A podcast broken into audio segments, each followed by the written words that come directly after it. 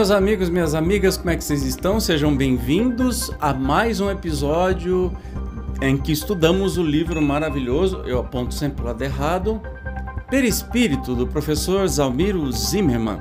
Nós estamos estudando um capítulo que fala da obsessão e é muito, muito importante que a gente entenda sobre isso porque é comum, né? Especialmente se você for médium, é comum encontrarmos processos obsessivos, até mesmo nos trabalhos mediúnicos ou no nosso dia a dia a gente vai aprender a identificar. Hoje nós vamos estudar especificamente sobre técnicas obsessivas, tá? Como é que existem essas técnicas? O que, que é isso? Então vamos sem demora para o texto. O elenco de técnicas obsessivas conhecidas impressiona pela quantidade e pelos efeitos sempre marcantes e danosos. Podem ser enumeradas as seguintes técnicas: olha só. Persuasão, influenciação telepática, hipnose, soldadura perispirítica, infecção fluídica, manipulações ectoplásmicas, provocação de reflexos anímicos, provocação de efeitos sensitivos particulares.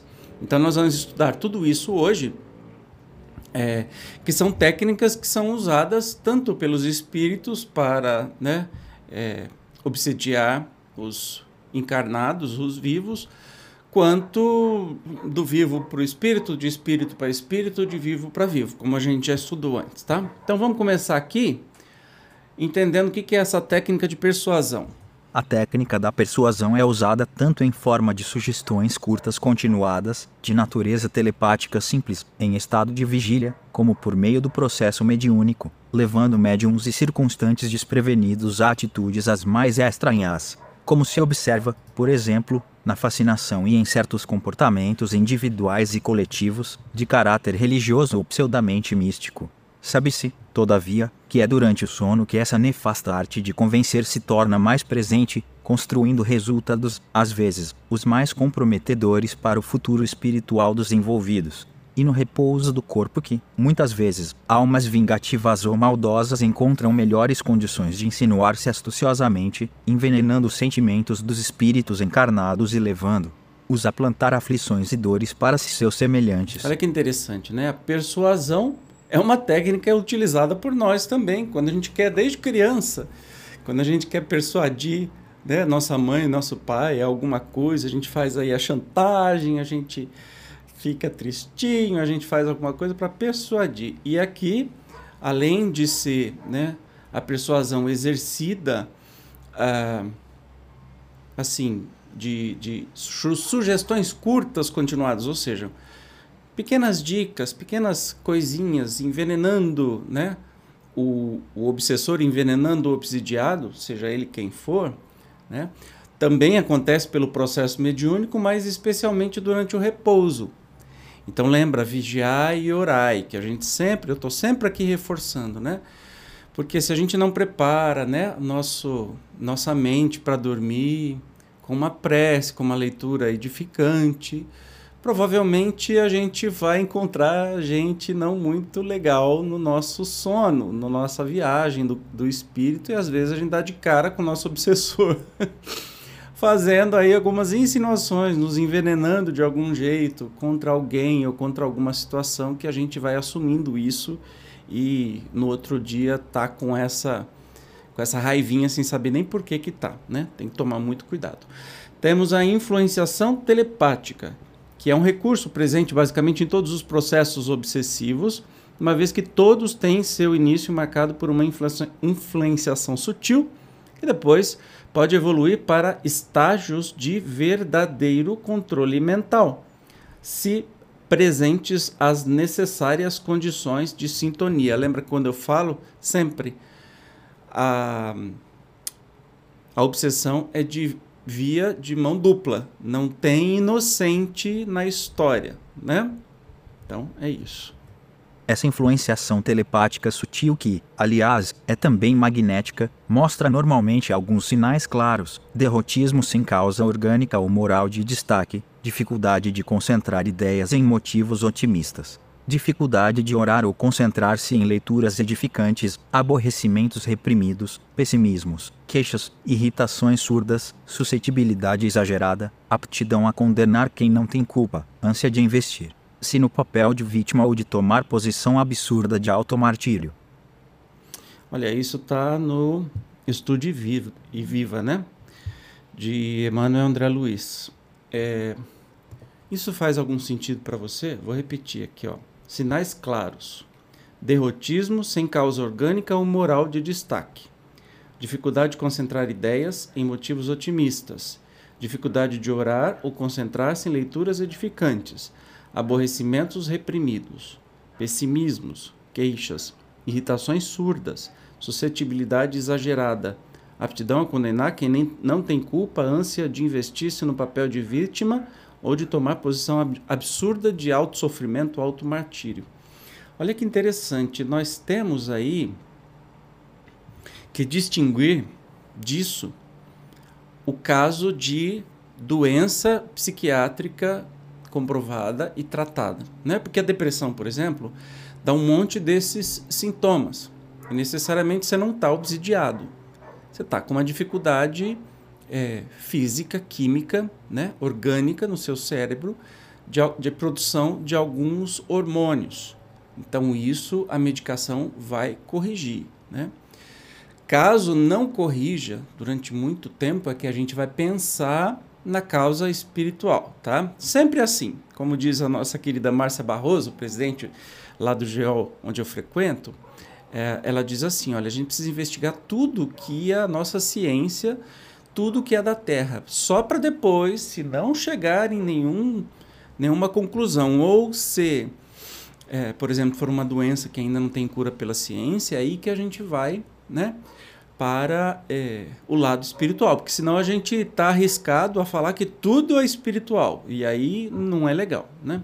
Mas vamos continuar entendendo aqui. Esse tipo de ação obsessiva, quase imperceptível ao encarnado, é, por isso mesmo, das que mais devem preocupar não se sabe, ressalta André Luiz, por intermédio de Waldo Vieira, o que tem causado maior dano à humanidade, se as obsessões espetaculares, individuais ou coletivas, que todos percebem e ajudam a desfazer ou isolar, ou se essas meio-obses, sons de quase obsidiados, despercebidas, contudo bem mais frequentes, que minam as energias de uma só criatura incauta, mas influenciando o roteiro de legiões de outras. É isso que tem que se tomar cuidado, né? Analisar dividir com alguém, né? Uh, pedir ajuda também, isso não tem nenhum problema. Buscar auxílio numa casa espírita ou em, com alguma pessoa, né? Isso não tem problema nenhum, porque vai chegando assim bem levezinho, é muito mais fácil você perceber é, um caso se for ostensivo do que nesse caso, né?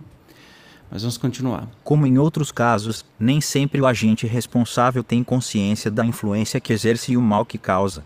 De outras vezes, porém, não só o obsessor é consciente, como ardiloso, preparando a ocorrência com antecedência e meticulosidade, às vezes, dias e semanas antes do sorrateiro assalto, marcado para a oportunidade de encontro em perspectiva. Conversa C cedilha maiúsculo O, recebimento de carta, clímax de negócio ou crise imprevista de serviço. Pois é, a gente tem que ficar sempre atento, né? Mas ele continua aqui ainda mais falando sobre isso. A influenciação telepática, que é também magnética, como já assinalado, pode chegar, em muitos casos, a um tal estado de dominação que a transmissão persistente de mesmas ideias ou imagens acaba corroendo possíveis resistências mentais, em direção a desequilíbrios até bem graves. Em outros, ainda que inechista, propriamente, a vontade de dominar perigoso circuito de ódio entre as partes pode produzir, de igual forma, em regime, então, de influenciação recíproca, efeitos desestabilizadores da integridade psíquica.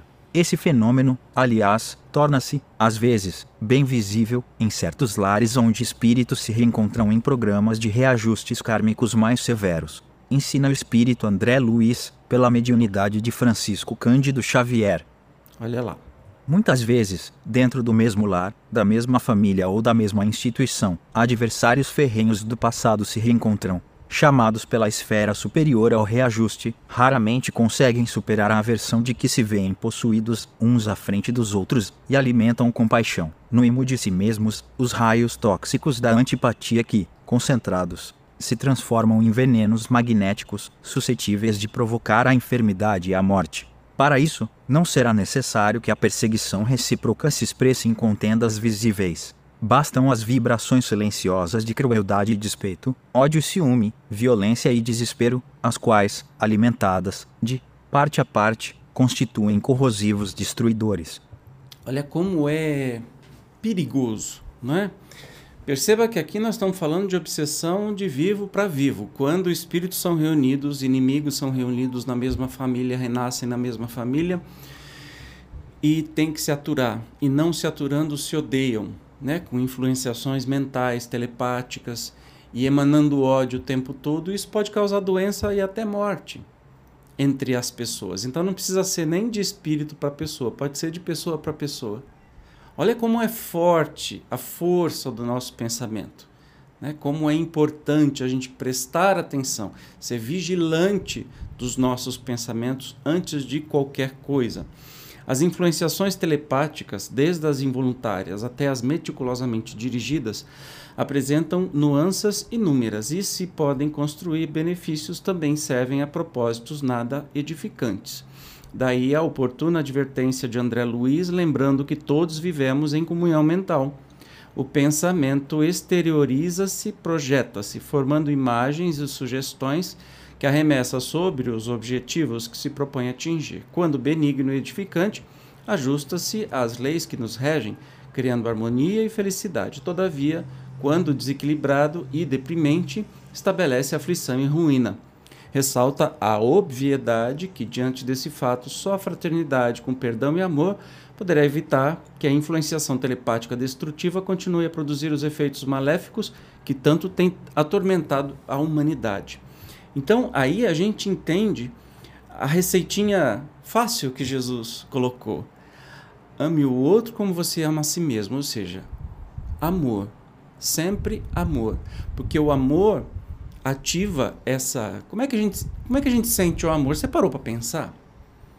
Às vezes você sente o amor, especialmente quem está apaixonado, sente o amor pela pessoa, não sei o quê.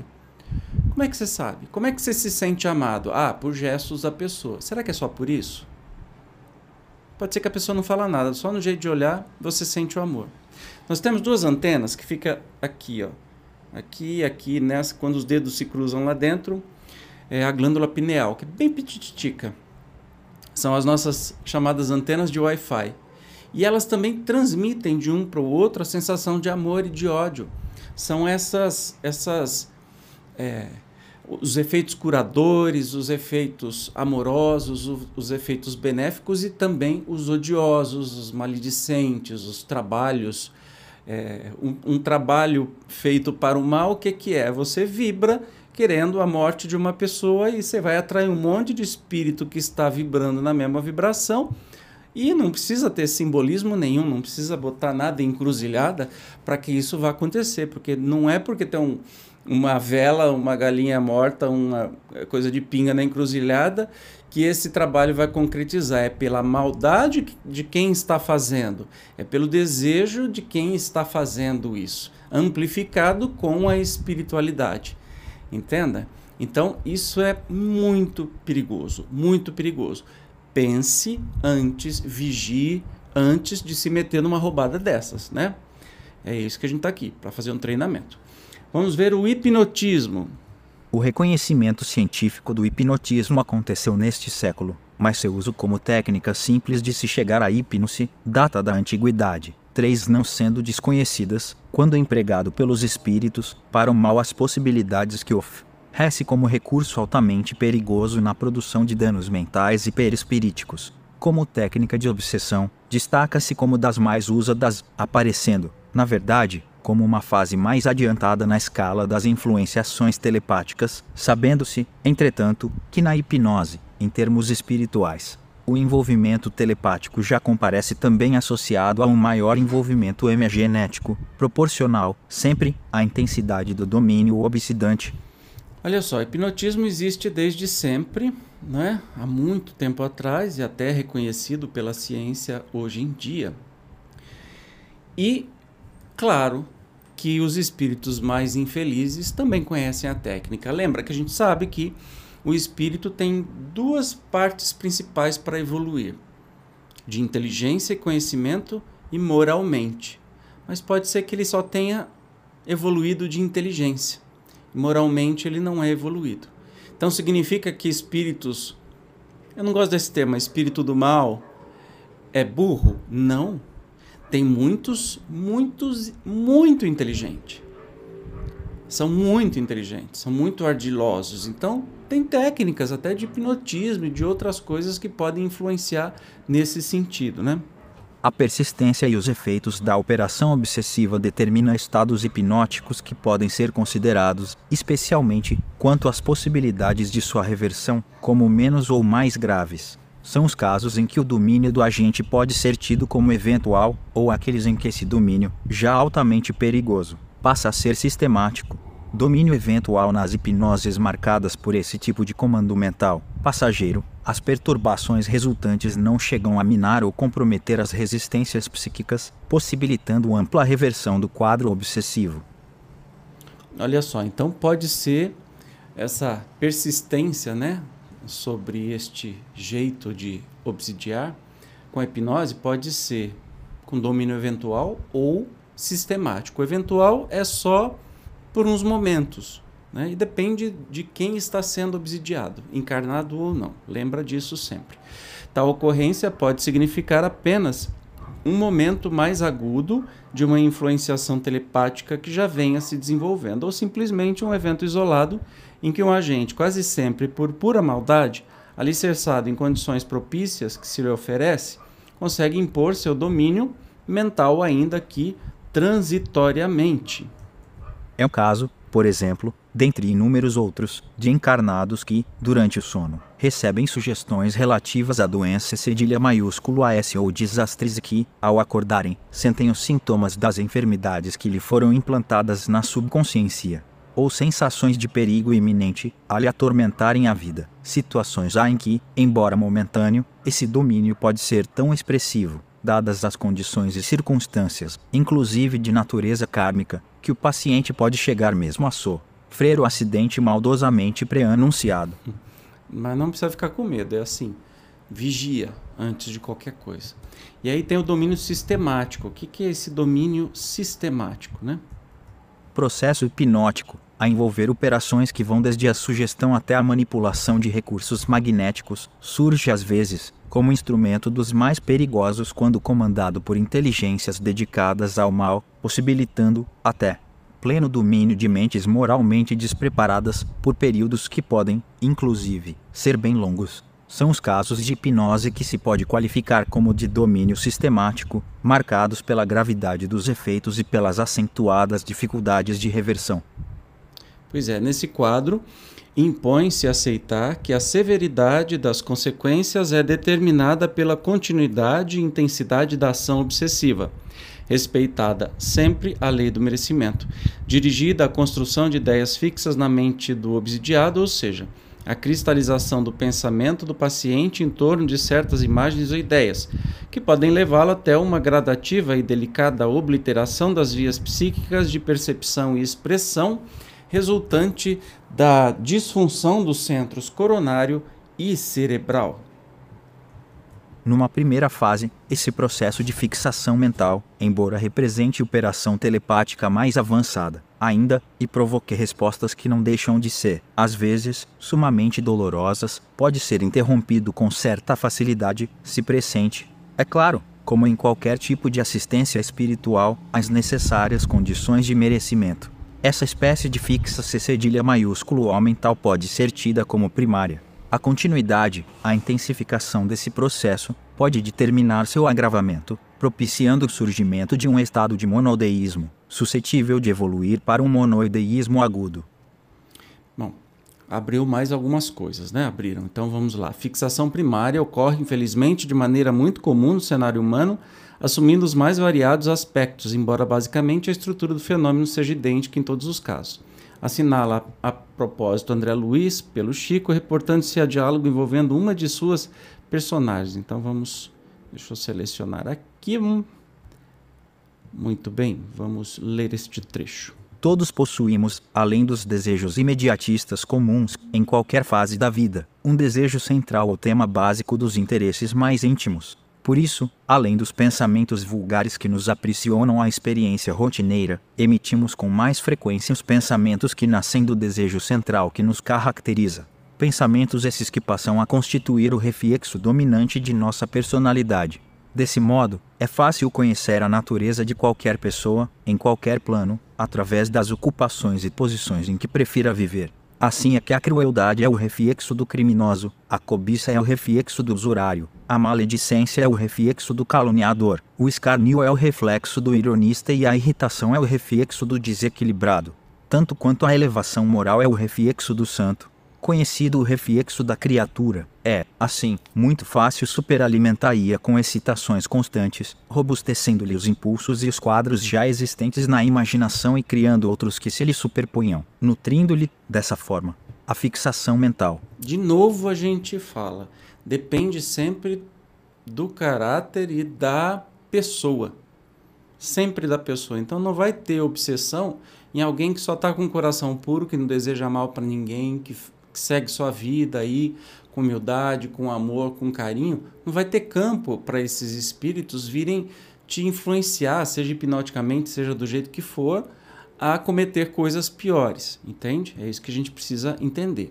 Dentre as modalidades de fixação primária, podem ser citadas as que dizem respeito, por exemplo, com os casos em que os hipnotizadores a serviço das trevas conseguem ressuscitar dos porões da subconsciência do paciente imagens do passado, que passam a habitar sua consciência de relação, em forma de temores, desejos, ideias agressivas ou de autodestruição, impulsos sexuais, etc., de relativa duração. Porém, muitas vezes, com possibilidades de comprometer o equilíbrio psíquico, ainda daqui temporariamente. Aliam-se nesse quadro, inclusive, as ocorrências relacionadas com a prática mediúnica, olha lá, em que o magnetizador espiritual através de regressão de memória, leva o médium a um processo de fixação mental em torno de fatos, pessoas ou, ou circunstâncias do seu pretérito, ensejando o fenômeno que se tem convencionado chamar, com relativo acerto, de animismo, que, quando identificado, leva o paciente a ser julgado como agente fraudador, quando na verdade não passa de uma vítima de hipnose obsessiva a necessitar, isso sim, de zelosa orientação terapêutica e mediúnica. Bom, a gente sabe que uh, um, um, um, processo obsessivo pode acontecer com qualquer pessoa, certo? Seja ela médium ou não. Mas com o médium a coisa tem de ser até mais grave. Mesmo que a pessoa não saiba que seja médium, pode acontecer, né? E por que, que é mais grave? Porque ele tem canais mais abertos e facilidade de receber as comunicações do mundo espiritual. Algumas vezes, por hipnotismo, por alguma outra razão, o espírito obsessor leva a pessoa para o seu passado, a relembrar coisas do passado, e esta pessoa, como médium, traz esta informação como se fosse de um outro espírito, mas na verdade a sua própria vida. E é aí que é comumente chamado como animismo. Mas precisa ter, em vez de se condenar isso, que o animismo faz parte do processo mediúnico, né?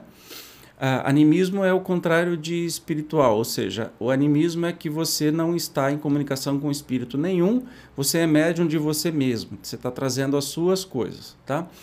Uh, então, quando se nota que isso existe e frequente, isso precisa de auxílio, de orientação, né? E até de, de processo terapêutico e também é, um cuidado aí com a mediunidade dessa pessoa, nunca de condenação, tá? Porque ele pode ser acusado de fraude, né? Ah, tá passando informações que são falsas ou que são só da sua cabeça, isso é fraude, não sei o quê, e aí pode gerar um desconforto no grupo mediúnico. Mas enfim, tem que prestar bastante atenção um outro caso de fixação mental que, pelas consequências, pode ser considerada primária, relaciona-se com a prática de natureza hipnótica usada pelos encarnados entre si, também de efeitos temporários imprevisíveis, tal prática é igualmente comum entre os desencarnados entre si, sabendo-se, todavia, que, na maioria das vezes, o comando pode ser mais persistente e pernicioso. O desenvolvimento do processo de fixação mental pode levar, como anotado, ao monoideísmo e, em casos de comando mais severo e persistente, ao monoideísmo agudo. Olha que interessante, né? A fixação mental pode trazer o monoideísmo. O que é monoideísmo? Uma ideia única. Sabe, a pessoa só, só pensa naquilo, só tem aquilo, né? A gente vai ler isso agora. Monoideísmo define-se como um estado mental caracterizado pela predominância de uma ideia central. Quanto mais avançado o processo, mais essa ideia prevalece no campo mental, chegando a tornar-se única. Tal fenômeno, em que uma ideia determinada é cristalizada na mente do paciente, responde por vários tipos de desequilíbrios psíquicos, inclusive os de natureza demencial, em que a deterioração mental torna-se, já, difícil, mente reversível em dada encarnação. O monoideísmo é tema complexo e multifário, oferecendo, por isso, dificuldade a uma abordagem mais abrangente. Importante, todavia, notar que nem sempre resulta de um processo hipnótico, induzido por terceiro, como também nem sempre chega a ser, de fato, produto de uma ação hipnótica consciente. Isso é bem, bem, bem preocupante, mas nós temos mais coisas sobre isso. Deixa eu selecionar aqui para que a gente vem, vem, vem, vem, vem. Tá vendo? Aí é assim que funciona. Continuando. Com efeito, como se nota, às vezes, no processo simbiótico, por exemplo, mentes fixadas em necessidades ou recordações funestas, mesmo sem qualquer influência hipnótica exterior, unem-se a outras, por sintonia decorrente da afinida de espiritual, induzindo-as a estado semelhante, sem sequer se darem conta do que acontece. De outro lado, como se sabe, ao caso dos obsessores inconscientes dos atos que praticam, que chegaram ao estado de monoideísmo pela ação magnética de inteligências treinadas e más, que, penetrando em seu psiquismo, pelo caminho da culpa, conseguem perturbar-lhes a fisiologia do centro coronário de modo a impor-lhes ideia ou visão única, comumente relacionada com seu passado delituoso. Esses espíritos em desequilíbrio são conduzidos à união com outros que lhes correspondam em sintonia, estabelecendo-se o processo de obsessão sem que o agente direto sequer o perceba. Muitos casos, aliás, de obsessão por encomenda acontecem com base nessa técnica hedionda. Nesse quadro, caberia a menção, ainda, aos casos, entre outros, de reencarnação com desequilíbrios psíquicos congênitos, a evidenciarem que, muitas vezes, a cristalização mental, gerando graves disfunções perispiríticas, mormente nos centros coronário cerebral, perdura mesmo depois do choque biológico do renascimento no corpo físico, no dizer de André Luiz, vê nos domínios da mediunidade. 22 ed. FEB, 1994. CIT, P21, comparecendo, então, como distúrbio de natureza psicopatológica, a atrair, até, tratamento psiquiátrico severo, em que mesmo o eletrochoque ou a insulinoterapia comparecem como recursos indicados. São dolorosas situações de consciências torturadas por imagens danosas do pretérito e que ainda poderão ser amplificadas pela ação hipnótica de perseguidores espirituais cuja influência persista após a reencarnação. Trata-se, sobretudo, de grave enfermidade espiritual a requisitar tratamento consciente e grande amparo efetivo. A gente pode acumular dívidas tão imensas durante a nossa vida e as vítimas dessas dívidas, dessas ações infelizes, podem nos perseguir desde a nossa vida física, depois quando a gente desencarna, continua essa perseguição, essa tortura, sempre pelo que nós fizemos, não é? E a gente renasce e continua com essa perseguição. Entende? De, de, não, tem, não tem almoço grátis, né? Ah, aquela história, ah, Deus perdoa tudo. Não, Deus não perdoa. Não o Deus bíblico, é o Deus inteligência suprema. Por que, que não perdoa? Porque ele não se ofende. A coisa é bem simples é uma lei imutável de é, plantação e colheita. O que você planta, você vai colher. Se você plantou coisas muito ruins, você pode colher muitas coisas ruins, ou você pode, trabalhando no bem e pagando essa dívida com boas ações. Mas sempre há consequências. Se você conseguir fazer tantas boas ações quanto foram aquelas que você praticou e te deixou em débito, beleza, melhor para você. Entende? Por isso que é muito importante a gente não cair na, na bobagem de ir fazendo as coisas e achando, ah, não, depois eu peço perdão e está tudo certo. Não está tudo certo. Não vai ficar tudo certo. Você tem que consertar a bobagem que fez. Você tem que aprender.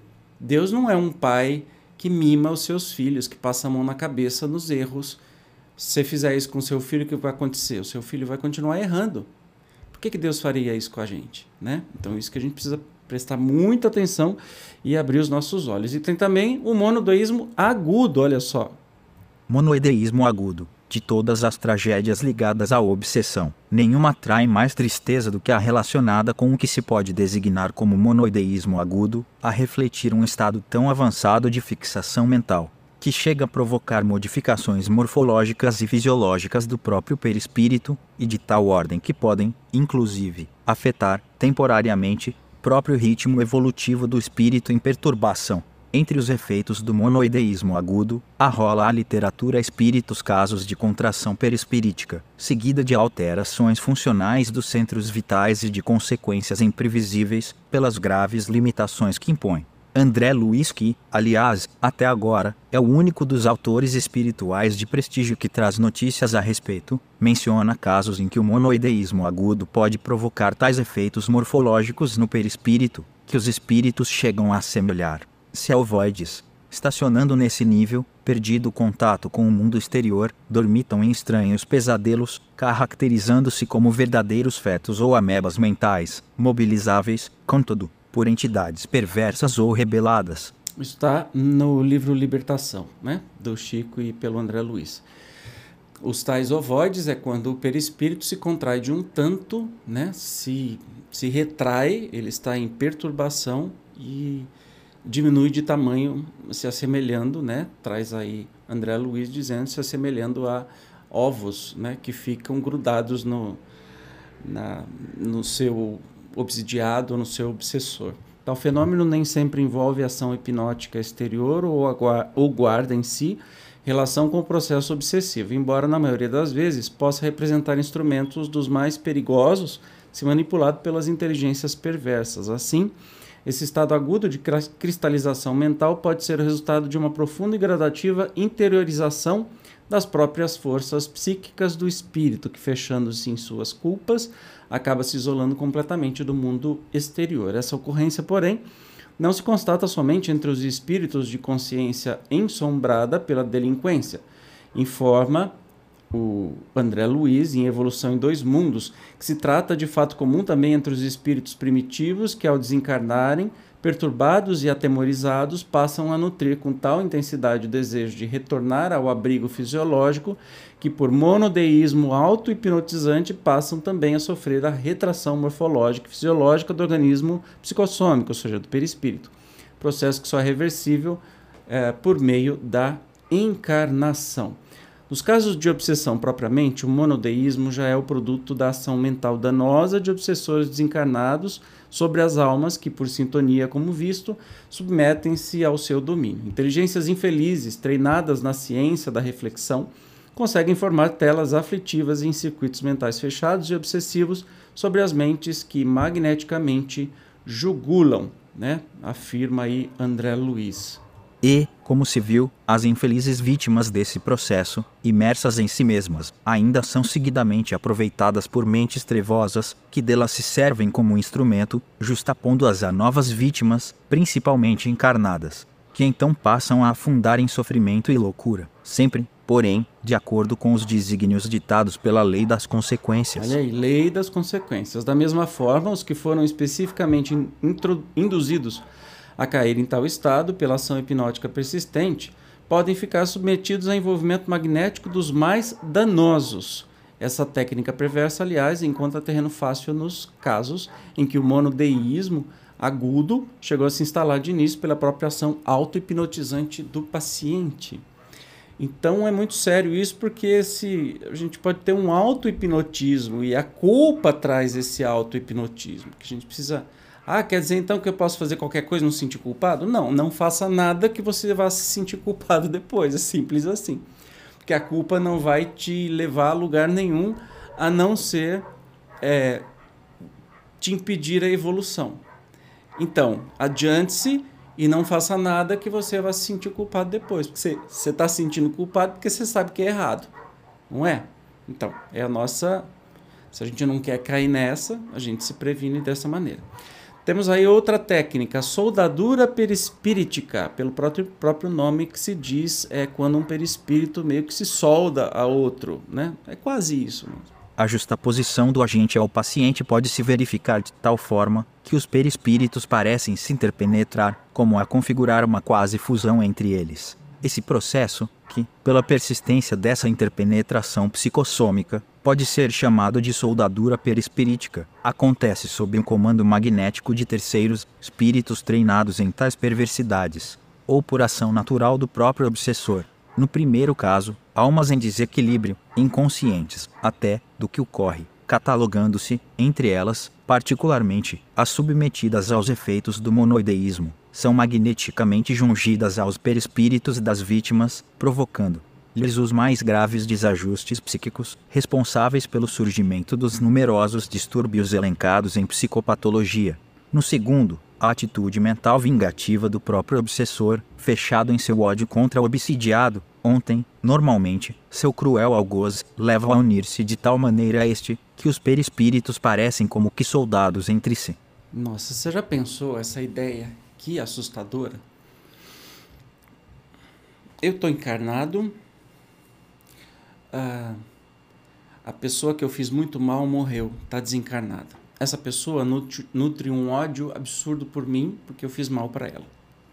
Aí ela começa a me obsidiar e me levanta culpa, etc e tal. Eu vou ficar muito mal, mas este espírito também, se levar na monoideísmo agudo, né, e chega num ponto que ele o perispírito dele fica soldado com o meu perispírito, ou seja, magneticamente imantado. Então, sofrem os dois. Quem é a vítima? Sou eu que fiz a maldade antes ou eu que sofro a obsessão? É ele que foi a vítima antes ou ele que exerce a obsessão e que também se solda e passa mal e é, destila ódio e sente ódio e, e, está soldado no meu perispírito, às vezes vira um, um, um ovoide, tanto que seu perispírito encolhe. Quem é a vítima? Entendeu? Não há vítima. São dois infelizes que precisam ser libertados. E a única coisa que vai libertar não são fórmulas mágicas. É o amor. É o amor. Especialmente entre eles. É claro que precisa de interferência externa, porque senão não, não rolaria, né? E olha só, a separação nesses casos demanda não raro especial cuidado e tempo, uma vez que seus efeitos, além de particularmente danosos, podem ser especialmente duradouros, considerando-se que esse tipo de processo quase sempre chega a abranger mais de uma encarnação, persistindo mesmo nas fases de intermissão do paciente, ou seja, quando o paciente desencarna, intermissão entre as encarnações a vida espiritual, vida verdadeira. É puxado. Olha, olha o que, que pode acontecer. Tá vendo a, a premiação de quem gosta de fazer o mal, fazer as coisas erradas? Não é fácil não a gente se libertar depois. Um dia se liberta? Se liberta. Pode demorar quanto? Séculos. Talvez milênios. Quem sabe? Temos aí a infecção. Opa, passou aqui. Infecção fluídica. Fenômeno dos mais comuns. Tal como a infecção de natureza física, a infecção fluídica 6 pode, também, às vezes, ser usada como recurso de agravamento do processo obsessivo.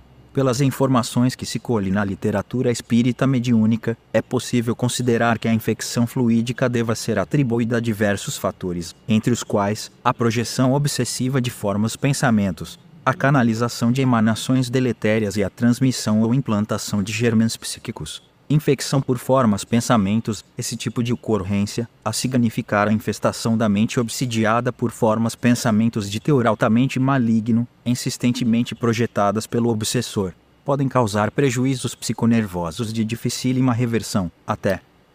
Como, como se fala né, infecção fluídica, nós vamos pensar como se fosse uma infecção que a gente conhece, né? A primeira o primeiro jeito é forma pensamento, né? O que, que é isso? É uma imagem de algo que vai derrotando aquela pessoa. Pode ser assim que a pessoa está com uma doença grave. Mesmo que faça exame que não dê nada, mas aquela forma pensamento que a pessoa está com uma doença grave, a pessoa vai adoecer mesmo por aquilo. Formas pensamentos com tal poder de dano não se confundem com as formas mentais comumente produzidas por encarnados e desencarnados, ainda que com nefastas intenções. São produto de inteligências treinadas, olha lá, quase sempre cultivadas sob o ponto de vista intelectual, mas tristemente descuidadas de sua evolução moral, cujas criações malignas são marcadas por especial intensidade e persistência. Lembra que eu falei? Evolução moral, evolução da inteligência. Inteligência é muito bem evoluída, moral, não. Observe-se, a propósito, que também nos casos de justa posição obsessiva, espíritos em processo de monoideísmo comunicam os pensamentos que se lhes fixaram no quadro mental, contaminando, assim, os que ficam sob seu jugo, mais pró, produzindo efeitos que podem não ser tão acentuados como no caso anterior, em que as formas pensamentos são planejadamente criadas e projetadas sob o impulso da vingança ou de simples maldade. Vingança ou de simples maldade. Aí tem a infecção causada por emanações deletérias, que é diferente das formas pensamento espíritos com graves desequilíbrios psíquicos, mostrando em seus perispíritos as mazelas que os refletem, transmitem aos sujeitos a sua influência, voluntária ou involuntariamente, por si ou sob o comando de terceiros, as forças deletérias que liberam, causando efeitos os mais nocivos e dolorosos. Com efeito, impregnando o perispírito do obsidiado com as emanações enfermiças que dele emanam, o obsessor, pouco a pouco, atinge não só a resistência psíquica do paciente, por comprometimento funcional dos centros coronário cerebral, como, de consequência, o seu próprio sistema imunológico, de sorte que, sob a ação de tal processo de contaminação fluídica, passa este a apresentar com o tempo sinais que correspondem ao estado doentio do agente, podendo o evoluir para situações de morbidez em que o prognóstico de cura se torna até difícil, se não for considerado o aspecto espiritual, fundamental no caso. Lembra que eu falei que que a gente vai atrás das, das causas, né? Somente depois da gente ter investigado com a ciência terrena. Então, olha aí uma das causas, né? Dessa, dessa obsessão que vai gerar doença naquele que é obsidiado, né? Muito, muito grave. Tem mais uma causa aqui, ó infecção causada por germes psíquicos, microorganismos de natureza mental, sete produzidos por mentes enfermiças, encarnadas e desencarnadas, servem ao surgimento de todo um elenco de moléstias, muitas das quais nem sequer catalogadas no repertório patológico atual. Explica, a propósito, André Luiz, a cólera, a desesperação, o ódio, o vício, oferecem campo a perigosos germes psíquicos na esfera da alma e qual acontece no terreno das enfermidades do corpo, o contágio é fato consumado, desde que a imprevidência ou a necessidade de luta estabeleçam um ambiente propício entre companheiros do mesmo nível. Está em Missionários da Luz. É, tem outra passagem também, aí você vai falar assim: como assim vermes? É, germes psíquicos? Ora, no mundo espiritual, você sabe que quem manda é o pensamento, não é? Não é só espírito evoluído e feliz e bondoso que sabe manipular as energias e criar as formas pensamento, podem criar um universo é, de, de, de lugares. Aí tem os umbrais, que são lugares feios, mal cheirosos, etc. E tal. Tudo isso é criado coletivamente pelas mentes mais doentias em sofrimento. Por que, que eles não podem criar os tais germes? Né? É, criaturas ou, ou, coisas minúsculas que vão afetar o perispírito daquela pessoa obsidiada. E você sabe, tudo que acontece no perispírito reflete no corpo físico. Então, tanto para o bem quanto para o mal. Então, do mesmo jeito que uma cirurgia espiritual que é feita sem corte nenhum, é uma cirurgia no perispírito da pessoa, e depois, nos dias seguintes, este perispírito mudado vai mudando o corpo da pessoa, porque o que o perispírito é, o corpo vai ser. Eh, do mesmo jeito, ao contrário, acontece. Se adoecer o perispírito, o corpo físico adoece. Entende? Então, é por isso que se fala desses tais germes mentais. Em outra passagem, explanando o tema, comenta o destacado instrutor que se temos a nuvem de bactérias produzidas pelo corpo doente, temos a nuvem de larvas mentais produzidas pela mente enferma, em identidade de circunstâncias. Desse modo, na esfera das criaturas desprevenidas de recursos espirituais, tanto adoecem corpos como almas. No futuro, por esse mesmo motivo, a medicina da alma absorverá a medicina do corpo. Está nos mensageiros, né? É, a medicina do futuro, Paulo César Fructuoso. Leia. É uma complementação do estudo aí sobre o perispírito. A medicina do futuro. E você vai descobrir por que, que o André Luiz está falando que no futuro a medicina vai ser assim. Os médicos serão médiums curadores. E eles farão a cura no perispírito, que isso se refletirá no corpo físico. Os germens psíquicos, expressando matéria mental deteriorada, encontram-se presentes tanto nos organismos de encarnados como de desencarnados, podendo, também, servir a propósitos obsessivos. É claro, porque aí você sabe que esses germes podem atacar o perispírito, de encarnado ou desencarnado, isso é indiferente. Assim, espíritos em lastimável desequilíbrio com as funções perispirituais em desarmonia, devido à ação deletéria desses germens, podem, espontaneamente, atuar junto aos encarnados, atraídos por ódio ou simpatia, ou ser conduzidos para perto de encarnados invigilantes, que lhes correspondam à condição, ensejando, por contágio, o surgimento de enfermidades diversas, ou agravando as já existentes, em processo que pode levar a situações irreversíveis, se não houver intervenção espiritual segura. Tá vendo como que Jesus foi bonzinho com a gente? Falou de uma maneira tão simples como que a gente pode evitar tudo isso? Uma outra técnica, manipulações ectoplasmáticas. As manipulações com o ectoplasma, fornecido geralmente por quem é detentor de faculdades mediúnicas, traduzem-se em ocorrências especiais que Kardec classificou, genericamente, de manifestações físicas. Dá-se o nome de manifestações físicas às que se traduzem por efeitos sensíveis, tais como ruídos, movimentos e deslocação de corpos sólidos, anota o codificador. Umas são espontâneas, isto é, independentes da vontade de quem quer que seja, outras podem ser provocadas. Então, é, manipulação ectoplasmática ou ectoplásmica é a mesma coisa que as manifestações físicas do Kardec que falou no livro lá dos médiums, né, que a gente está estudando. Uh, é que naquela época não tinha o nome de ectoplasma, entendeu? Isso foi criado depois. É por isso que Kardec não falou em ectoplasma especificamente, ou era muito, é, muito anterior ou contemporâneo. Essas manifestações, devidas sempre ao suporte ectoplásmico, são multifárias. Tanto podem ocorrer em forma de simples pancadas e ruídos, como chegar a perturbações de extrema gravidade.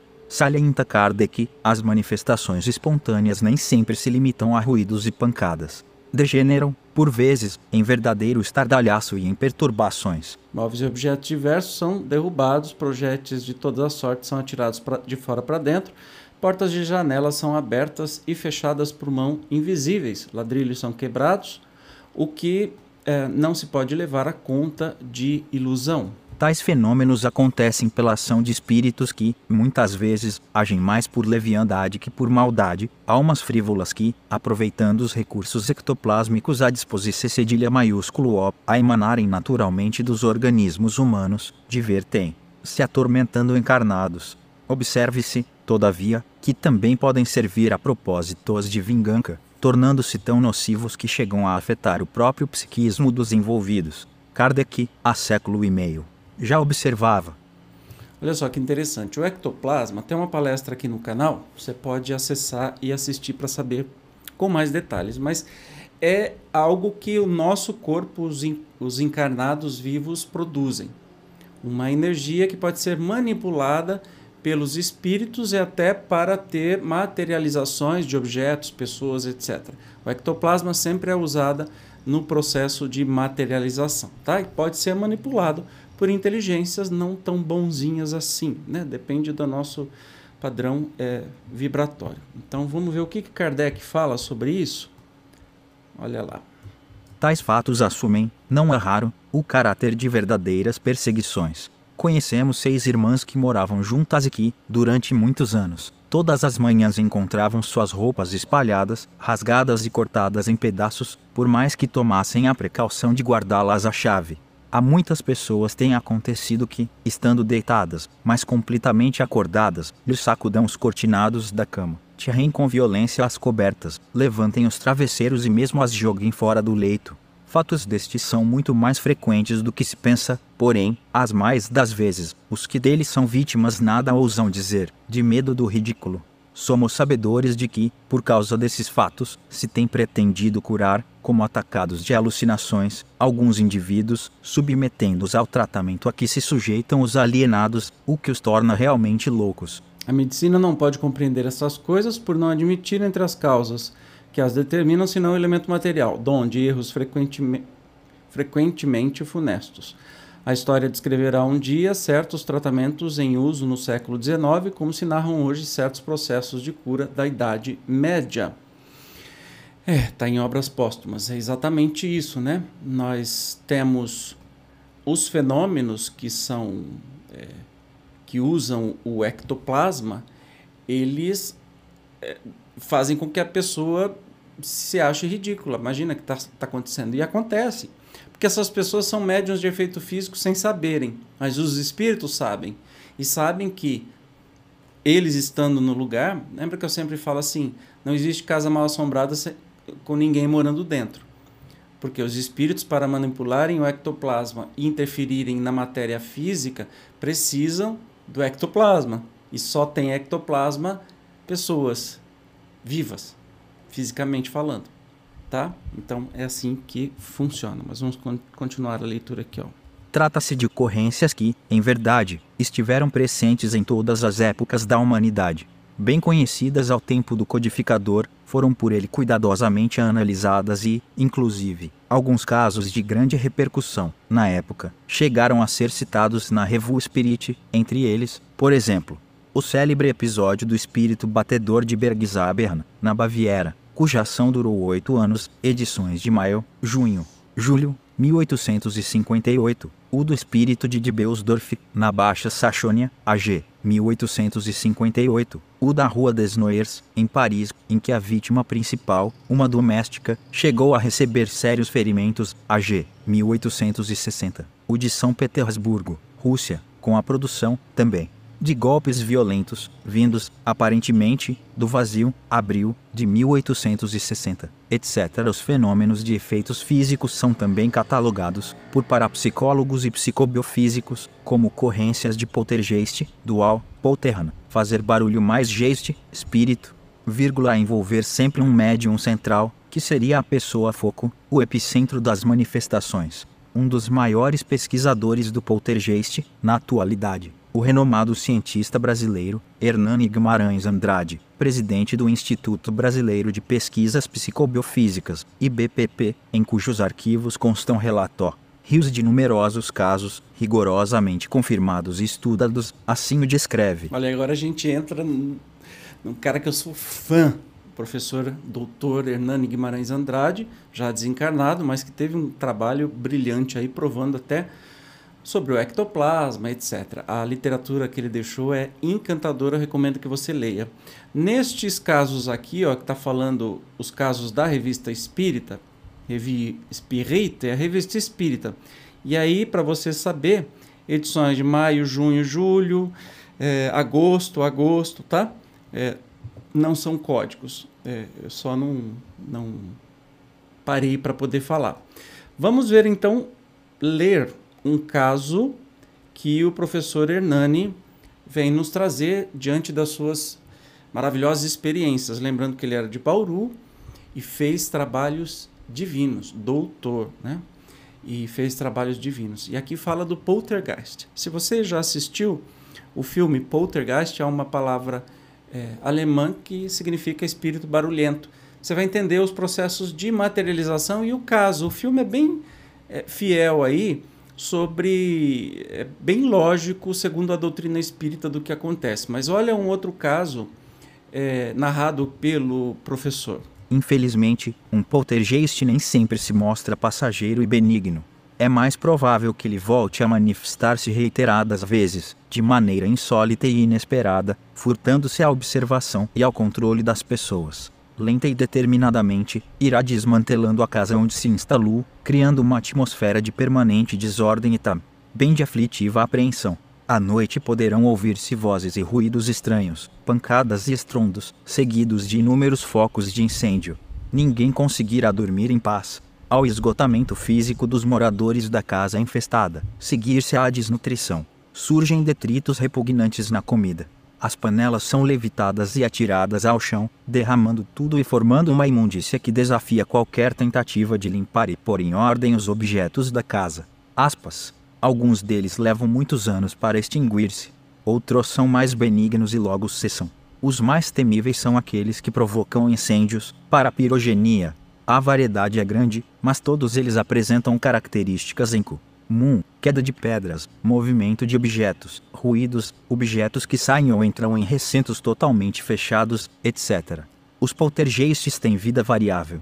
Alguns duram horas, outros permanecem alguns dias, meses ou anos em atividade, cessam espontaneamente, ou aparentemente em virtude de alguma providência, tal como o exorcismo, as sessões mediúnicas, cerimônias de umbanda ou candomblé, etc., às vezes, voltam à atividade de maneira recorrente, isto é, duram algum tempo em efervescência e tornam a cessar, sem motivo ou supostamente devido a providências como as já mencionadas. Olha, ele está fazendo um resumo de todas as experiências que ele passou, considerando-se os danos materiais, psíquicos e físicos sorridos pelas pessoas perturbadas pelos poltergeists, chega-se à conclusão de que eles são altamente nocivos e suficientemente agressivos para merecerem a atenção e os cuidados dos que se aplicam a determinadas pragas predatórias.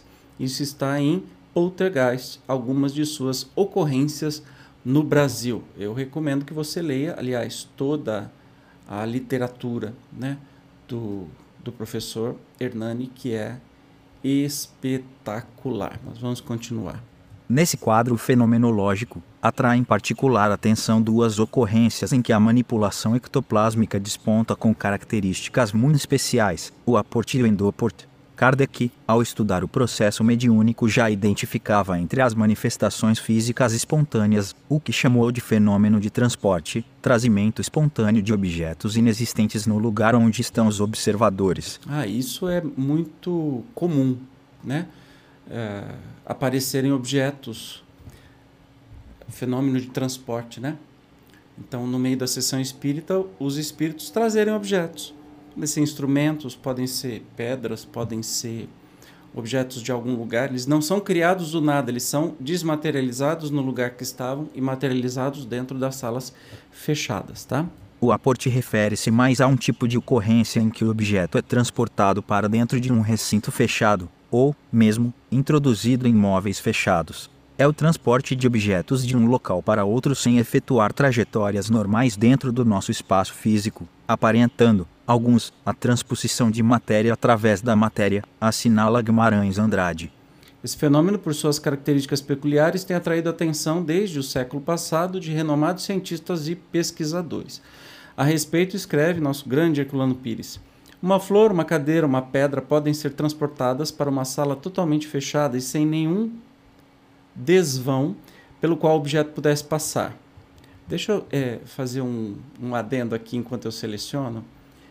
Este fenômeno aconteceu com o nosso querido Divaldo Pereira Franco, é, que ele mesmo conta nas suas palestras, ele é apaixonado pela música Edelweiss, né? E aí depois eu fui entender, eu sempre canto para ele Edelweiss. Depois eu fui entender o porquê. Quando ele foi visitar o Chico no começo da sua mediunidade, o Chico convidava sempre para participar, né? Ele passou um tempo lá para participar das sessões mediúnicas. E o Chico era um médium de efeito físico fenomenal. Tem-se narração, por exemplo, que ele, é, na sua pureza de, de, de alma, começava a soltar raios de luz do seu corpo e ele humildemente tentava botar a mão para esconder esse raio de luz, mas o corpo dele inteiro ficava iluminado, né? Seu perispírito. E numa dessas sessões que estava Divaldo Franco, ah, se eu não me engano, é, teve um espírito, eu, eu, não me lembro agora qual foi o espírito, se foi Meimei, algum espírito que deixou, materializou na mão do Divaldo uma flor, a Edelweiss. E essa flor o Divaldo tem até hoje. Ou seja, essa flor foi retirada e é muito comum na Europa, nos Alpes suíços, né? Então ela foi retirada de lá e materializada dentro da sala da sessão mediúnica da sala entregue, né, pelo pela pelo processo de materialização lá de, de médium de efeito físico que Chico era, tremendo. E essa flor de Valdo tem até hoje, que marca o início da sua mediunidade. Né? Então, por isso que ele tem esse carinho tão grande pelo, pela música Edelweiss. Mas voltando lá, os autores né, que falam sobre isso. O grande pesquisador William Crookes. William Crookes, que não acreditava nessa possibilidade, desafiou os espíritos a fazerem coisa muito mais simples, baixar o prato de uma balança lacrada de laboratório. Mas, no prosseguimento de suas pesquisas, viu e constatou a veracidade do fenômeno com objetos maiores e muitas vezes bastante pesados, como relata em seu livro Fatos Espíritas. Nas pesquisas atuais da parapsicologia, esses fenômenos, considerados como de ação direta da mente sobre a matéria, foram e continuam a ser produzidos, como nas experiências de Suai Carrington, na Universidade de Cambridge, na Inglaterra. As pesquisas de Frederick Zellner, na Universidade de Leipzig, sobre aportes e fenômenos correlatos, revelaram a possibilidade de interpenetração de corpos estranhos em estruturas materiais fechadas. Zellner interpretou essa possibilidade, no século passado, como provenientes da multidimensionalidade do real. Fenômenos como os de nós, produzidos em cordas sem pontas e de introdução de argolas de madeira, inteiriças, em estruturas fechadas, acusando o aquecimento intenso das argolas, levaram no a considerar a ocorrência de atritos na passagem do objeto de uma dimensão para outra. As pesquisas do Barão von Schrank-Notzing e de Madame Bisson, em Berlim, provaram que o retorno do ectoplasma das materializações ao corpo do médium se davam por infiltração nos poros da epiderme. As provas atuais de permeabilidade da matéria, pelas descobertas da física nuclear, trazem uma contribuição nova para essas tentativas do passado que foram relegadas ao esquecimento durante todo um século. Tornou-se teoricamente possível a introdução de objetos estranhos em corpos fechados, que no século passado pareciam impossíveis. Está no livro do Herculano Pires, Vampirismo. Lembrando que, é, é que a gente não vai discutir isso porque é um tema encantador, mas, por exemplo, se você lê as obras do Dr. Paulo César Fructuoso, vai descobrir que quando há materialização dos médiums para atendimento lá no Lar de Frei Luiz, no Rio de Janeiro, como havia, e ele participou durante 30 anos, havia a sessão de cirurgias espirituais que um médico, mentor da casa, se materializava e atendia atendia as pessoas. Então todo mundo o via, todo mundo é, ele tocava e etc e tal. Enquanto ele estava materializado, o médium que doou o ectoplasma tinha perdido metade do seu peso corporal. E que é um processo muito delicado, por isso que não pode ser feito para grandes públicos e tal, porque o médium corre até risco de vida se acontecer algum imprevisto. Mas continuando o estudo aqui de hoje. Sugerem alguns textos, como visto, que o fenômeno do aporte acontece devido à permeabilidade da matéria. Todavia, não pode deixar de ser especialmente valorizada a hipótese de que os objetos possam, também, graças ao suporte ectoplásmico, ser desmaterializados e, depois, rematerializados, ideia que, de igual forma, se aplica ao caso de transporte de corpos humanos que passam de um local para outro sem que se percebe por onde como assinala J.H. Pires, o PSIT, P53, em processo que seria necessariamente sustentado pelo perispírito, para o qual, como se sabe, inexistem barreiras físicas. Tal possibilidade, aliás, é perfeitamente admissível quando se lembra, por exemplo, que uma médium famosa como Elizabeth de Esperance, Madame de Esperance, diante de pesquisadores os mais respeitáveis, tinha seu corpo parcialmente desmaterializado e, a seguir, rematerializado, conforme nos dá conta o notável investigador Aksakoff, em trabalho de grande repercussão, publicado em Leipzig, sob o título Incertissamis de Belerendes Phänomen Gebiet der Materialisation von Alexander. Aksakoff Afebre publicou sob o título Um caso de desmaterialização parcial do corpo de uma médium. Copyright 1900.9. o Zezinho primeiro me fala assim, opsite. me deu vontade de rir. A citação, página 53, etc. Agora, ele lendo em alemão, nem eu tento fazer isso assim, ficou muito engraçado. Desculpa, gente. Diante do exposto, é fácil compreender como o apport e suas ocorrências de poltergeistem geral podem crescer em nocividade quando empregados como técnica de obsessão, espíritos vingativos ou inescrupulosos, aproveitando os recursos ectoplásmicos disponíveis, podem levar suas vítimas a perturbações suscetíveis de comprometer gravemente até a sua saúde física e mental. Então, lembra, o espírito consegue. Uh, tem espírito muito inteligente, mas sem caráter, sem. Como que se diz? Sem moral, que consegue também manipular o ectoplasma. Se a pessoa tem ectoplasma para doar, estes espíritos conseguem manipular e causar coisas muito tenebrosas nisso aí. É, e isso foi exaustivamente estudado no passado, até antes de Kardec. Então, recomendo que você assista a Perispírito, acho que você vai gostar. Vamos continuar aqui a nossa leitura de agora. O fenômeno de Endoport, bem mais complexo, refere-se, geralmente, à introdução de objetos no corpo humano e é especialmente encontrado nos casos de obsessão parasitária.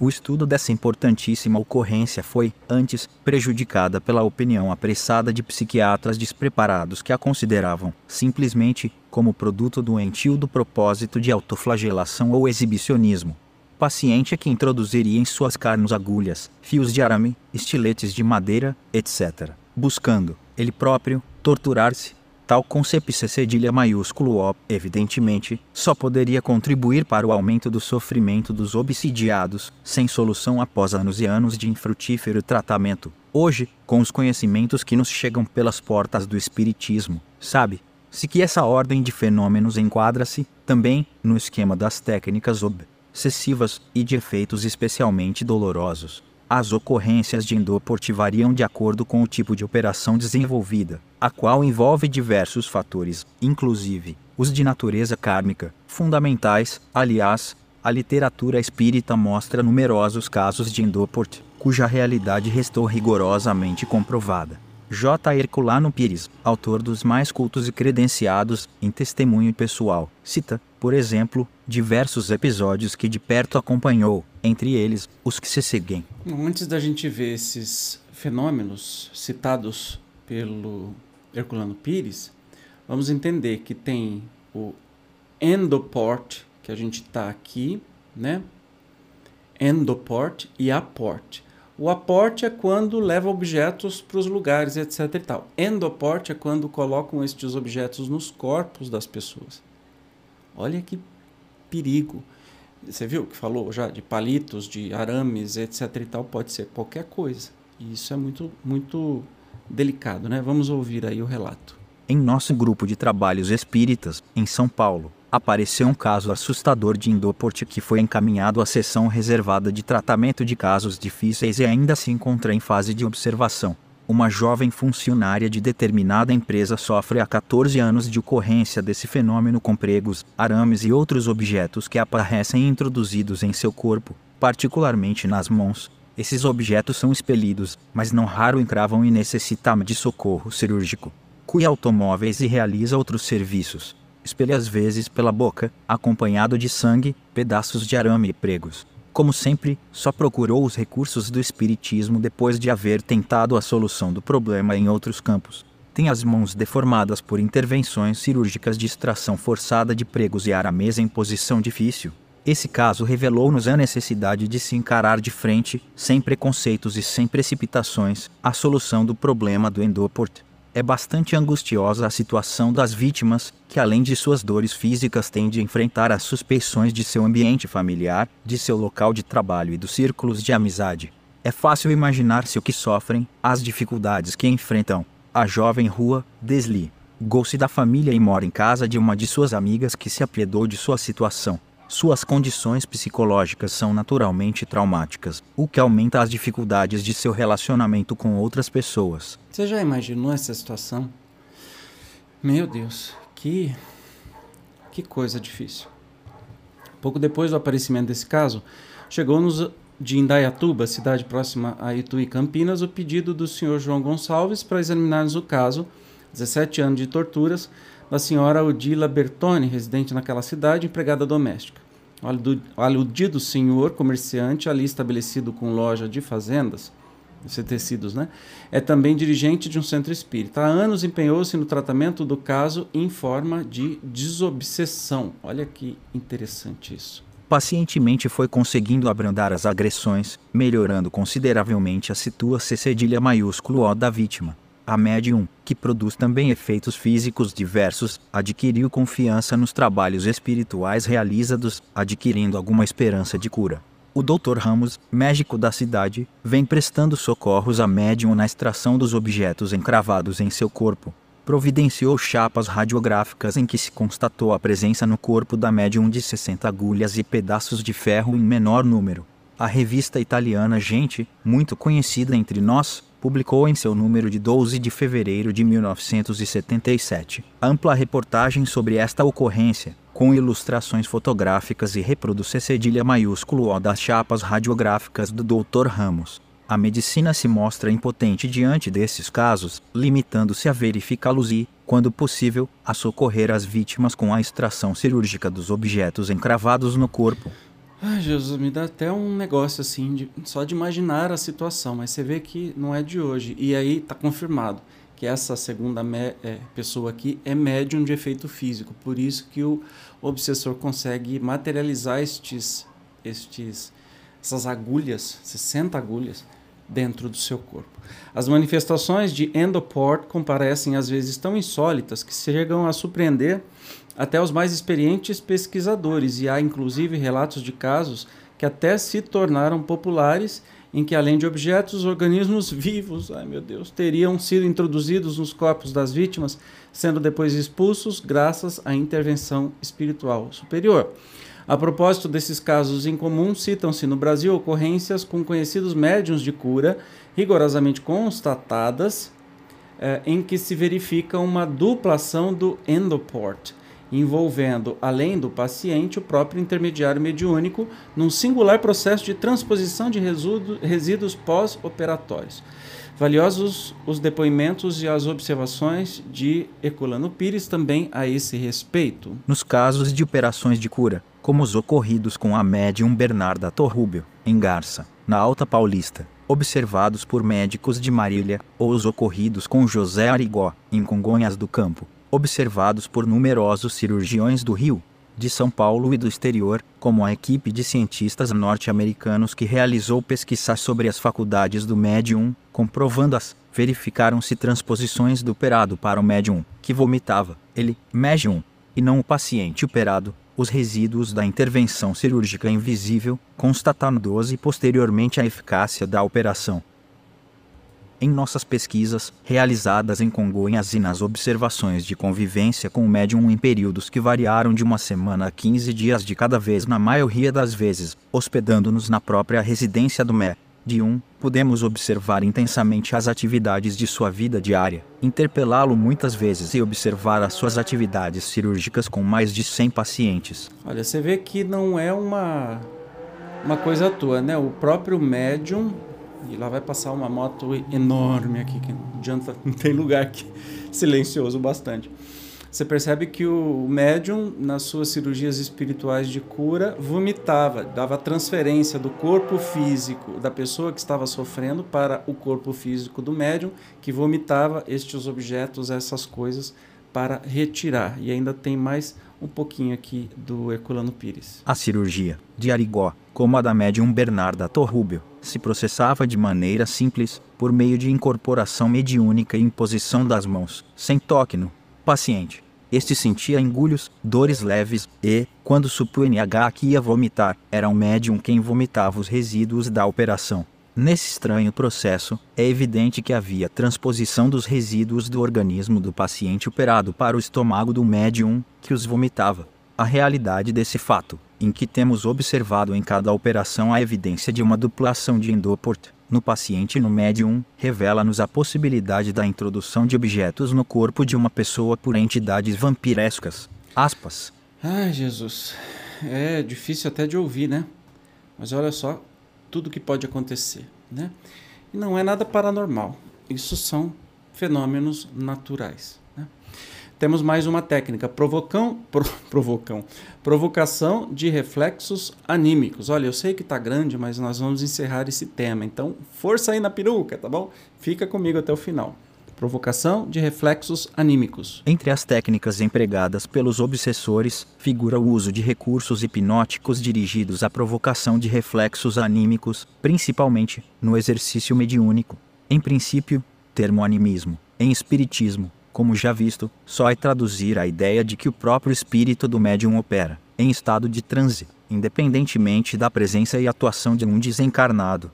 O fenômeno que não se confunde com o mediúnico, propriamente, liga-se a uma espécie de dissociação psíquica, que não só leva à exteriorização de lembranças recalcadas na subconsciência, como pode provocar, inclusive, em casos mais agudos, o ressurgimento até de personalidades vividas no pretérito, de outras vezes, o animismo pode levar à liberação do próprio ectoplasma, se presentes as condições, com produção de efeitos físicos que acontecem sob o impulso mental semiconsciente ou subconsciente do sujeito. Eu gostei dessa, dessa tradução, dessa definição sobre o que é animismo, que a gente já falou antes, né?